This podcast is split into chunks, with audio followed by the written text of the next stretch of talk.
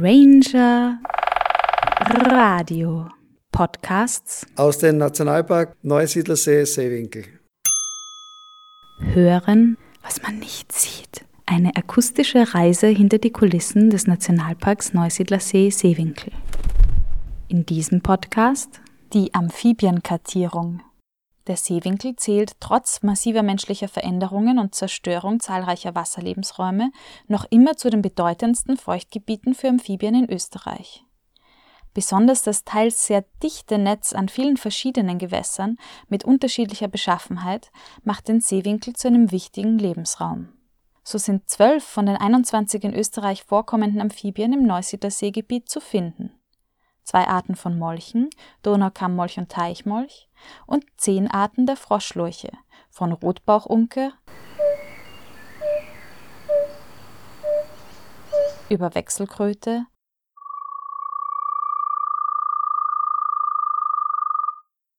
bis hin zur Laubfrosch und Knoblauchkröte. Zwölf Arten, das ist eine überschaubare Anzahl, möchte man meinen. Wer allerdings schon einmal dem abendlichen Froschkonzert unzähliger Tiere gelauscht hat, kann sich vorstellen, dass ein Zählen dieser sich methodisch schwierig gestaltet. Ein Monitoring-Projekt soll bei der Auswahl der Maßnahmen zum Erhalt und Schutz der Amphibien und ihrer Lebensräume helfen. Gestartet wurden die Zählungen 2010. Das vorläufige letzte Jahr war 2017. Warum das Projekt relevant ist, erzählt Biologin Franziska Werber, die das Projekt leitet, am Telefon.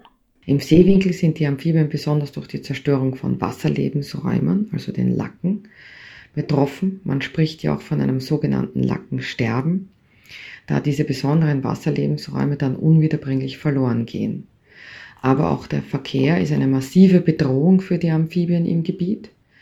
Alljährlich werden auf den Laichwanderungen abertausende Tiere auf den Straßen überfahren. Auch der Einfluss von laufenden Managementmaßnahmen auf die Amphibien, wie zum Beispiel die Beweidung oder auch Rückstaumaßnahmen, werden im Rahmen des Projektes untersucht. Umgekehrt erfüllen die Amphibien auch eine wichtige Indikatorfunktion, was den Zustand der verschiedenen Lebensräume und deren Management betrifft. Aber wie funktioniert es, einen Überblick zu bekommen über den Amphibienbestand? Zur Erfassung der Amphibienfauna haben wir ab der Dämmerung Rufkartierungen durchgeführt. Dafür werden die rufenden Männchen verhört und können so auf die Art bestimmt werden und in definierte Größenklassen eingeteilt bzw. geschätzt werden. Zusätzlich haben wir die Amphibienlarven mittels beleuchteter Trichterfallen gefangen und ebenfalls auf die Art bestimmt. Die Fallen werden unter Wasser über Nacht ausgebracht und am nächsten Morgen zeitig in der Früh eingeholt und entleert. Vor allem die Molche können so in den Gewässern dokumentiert werden, da die Tiere, die Männchen ja nicht bzw. nur sehr leise rufen und sonst nur durch Keschern gefangen werden können. Wie es bei einer Rufkartierung zugeht, hören wir uns jetzt mal an. Nikolaus Fielek, Mitarbeiter im Amphibienmonitoring, hat uns mitgenommen an einen seiner Zählpunkte. Niki, wie funktioniert das jetzt genau? Wie, wie zählst du die Amphibien? Also wir befinden uns hier jetzt an der oberen Hölllacke und heute zählen wir die seenahen Lacken. Und da beginnen wir immer von Norden nach Süden und die obere Hölllacke ist der erste Standpunkt und an der haben wir zwei Zählpunkte. Um eine Lacke eben zu kartieren, stellt man sich an einen fix vorgegebenen Standpunkt und hört einmal fünf Minuten. Am besten man nimmt noch seine Hände zur Hilfe und vergrößert damit seine eigenen Ohren. Das heißt, man hat dann vergrößerte Ohrmuscheln, weil Schaut eben genau, weil die Distanzen oft eben sehr sehr weit sind und ohne dem man die Amphibien gar nicht hören könnte. Und wie ist es möglich zu wissen, wie viele das dann ungefähr sind? Also ich stelle mir das extrem schwierig vor. Das ist auch nicht so leicht, wenn man so als Laie in den Nationalpark kommt und Laubfrösche rufen hört, dann denkt man sich, das sind Hunderte, weil sie so laut sind und sehr markant sind. Aber wenn man dann eben so Zählpunkte hat und ein, wirklich ein Gefühl dafür bekommt, die einzelnen Laubfrosch, Laubfrösche ähm, eben einzeln zu hören. Die Wechselkröte wäre zum Beispiel einfacher, die sitzen wirklich schön am Lackenrand und die beginnen wirklich schön anschwellend zu singen, ähm, oft eben versetzt und da kann man sie relativ schnell dingfest machen. Die Unken selbst, da muss man auch so ein, ein Gefühl dafür bekommen, wie viele Unken sitzen oder schwimmen da jetzt in so einem Gewässer und was uns noch sehr hilft, dass es sogenannte Rufklassen gibt. Nämlich ist die Rufklasse 1, wäre zum Beispiel nur ein Individuum.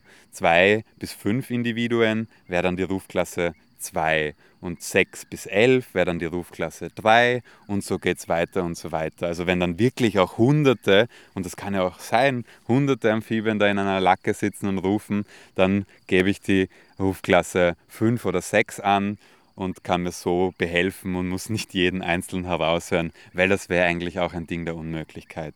Das Monitoring selbst wird am besten von den Wegen auch aus gemacht also wie auch die Vogelkartierungen, die von den Wegen gemacht wird mit Spektiv, ähm, können wir mit unserem Gehör auch von der Distanz versuchen, eben die Rufe und die Rufer abzu, abzuschätzen. An manchen Stellen ist das nicht ganz möglich, die wirklich sehr, sehr abgelegen sind, weit weg vom, vom Weg. Da müssen wir dann schon Feldwege, die man so nicht ähm, befahren darf, befahren bis wir zum nächstmöglichen Punkt kommen und dann zu Fuß vielleicht noch ein paar Schritte Richtung Lacke gehen, aber dann ist eigentlich meistens Stopp, wenn für uns es ersichtlich erscheint, da ist es möglich, eine Rufklasse quasi zu bestimmen. Also das heißt, um die Arten zu schützen, heißt es Ohrenspitzen. Ganz genau, ja. Und es geht nicht nur um Amphibien, sondern um alles drumherum und auch um unsere Pflanzen, die wir natürlich nicht niedertrampeln wollen. Und wie, wie oft müsst ihr da diese Zählungen machen? Also die Zählung wird gemacht ähm, von April bis Juni. Normalerweise sollten wir alle zehn Tage bis zwei Wochen rausgehen um die Lacken zu kartieren, weil eben die Amphibien auch unterschiedliche ähm, Rufperioden haben, wo sie an manchen Tagen wirklich stumm und still sind. Dafür geht es dann wieder nach einem Regenguss oder nach einem Gewitter wirklich voll los. Und da ist es dann auch wichtig, dass wir flexibel sind als Zähler, dass wir die Wettergegebenheiten immer bedenken und dann auch nach einem Gewitter zum Beispiel uns spontan entscheiden, heute muss gezählt werden.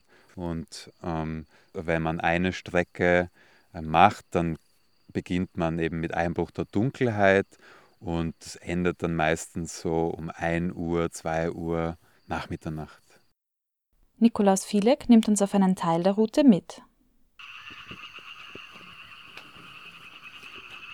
Also wir stehen hier jetzt an der Hochgstetten oder auch Lettengrube genannt ähm, hinter uns der Oberstinkersee und dieser Zählpunkt auf dem behindertengerechten Hochstand gibt uns die Möglichkeit, einerseits auf die Lettengrube zu hören, andererseits auch auf den Oberstinker. Und da ist ja heute extrem viel los. Ähm, heute hat es ja auch ein Gewitter gegeben. Das heißt, genau das hat wahrscheinlich jetzt diese schier unzählige Anzahl an Laubfröschen eben dazu veranlasst, heute sehr, sehr aktiv zu sein in der Nacht. Aber wir haben auch zwischendurch ein, zwei, drei Rotbauchunken gehört. Die sind natürlich jetzt leichter für uns einmal herauszukristallisieren. Da haben um den Hochstand herum jetzt drei Rotbauchunken gerufen. Das heißt, sie kommen in die Rufkategorie ähm, Nummer zwei, zwei bis fünf Individuen. Und dann machen uns die Klassen das Leben schon leichter zum Glück, wie auch hier ähm, die Kategorie 4 ist nämlich 12 bis 50 Individuen. Und das würde ich genau jetzt annehmen für die Lettengrube. Also Laubfische, man hört, es ist sehr, sehr schwer, die einzeln herauszuhören. Ähm, man muss sich wirklich konzentrieren, wirklich jede Himmelsrichtung ganz genau anzuhören, zu versuchen, einzelne aufkommende Laubfrösche sich zu merken und sich dann vielleicht den nächsten Nachbarn auch ähm, einzuprägen und sich so eine Art und Weise ähm, zu schaffen, dass man in kleinen Portionen quasi das Schilf, das vor einem und um uns herum ist und bei der Lettengrube eben viel vorhanden ist, ein wenig zu portionieren das menschliche Gehör ist auch nicht das beste Gehör im Tierreich, das kann das alles gar nicht so herausdifferenzieren. Aber deswegen gibt es unsere Rufklassen und wenn man dann eben ganz genau hinhört, kommt man ganz sicher über 10 Individuen, ganz sicher über 11 Individuen und dann sind wir in der Vierer und bis 50, äh, mehr als 50 möchte ich nicht annehmen, ähm, weil eben solche Laubfrösche auch sehr, sehr laut sind und dann glaubt man von einem Individuum, dass es vielleicht fünf Individuen sind, die da gerade rufen, obwohl es nur einer ist, der da im Schilfgürtel ruft. Und jetzt rufen auch die Unken wieder, die tun, da tun wir uns leichter. Warum wir eigentlich gekommen sind, ist auch die Wechselkröte, die hier jedes Jahr eigentlich gerufen hat. Heute ist sie leider stumm geblieben, ähm, aber es ist auch von Jahr zu Jahr unterschiedlich, wo und wann und wie viele Individuen einer Art irgendwo auffindbar sind. Wer in einem feuchten Jahr den Seewinkel besucht, wird den Eindruck bekommen, dass es sich beim Seewinkel um ein wahres Amphibienparadies handelt. In trockenen Jahren hingegen meint man, die Amphibienfauna sei gänzlich verschwunden. Folgt dann ein feuchtes Jahr, sind die Tiere aber plötzlich wieder da. Diese natürlichen Schwankungen bedeuten für die vorkommenden Arten selbstverständlich eine Herausforderung. Deshalb ist es wichtig, in einem Monitoring-Projekt über einen längeren Zeitraum den Bestand im Überblick zu behalten. Wer mehr über eine Charakterart des Seewinkels erfahren möchte, hört sich den nächsten Podcast an. Das Artporträt der Rotbauchunke. Im nächsten Podcast die Rotbauchunke. Gefördert aus Mitteln der Europäischen Union im Rahmen des Europäischen Landwirtschaftsfonds für die Entwicklung des ländlichen Raums. Danke an Markus Nolf für die Aufnahme der Wechselkröte.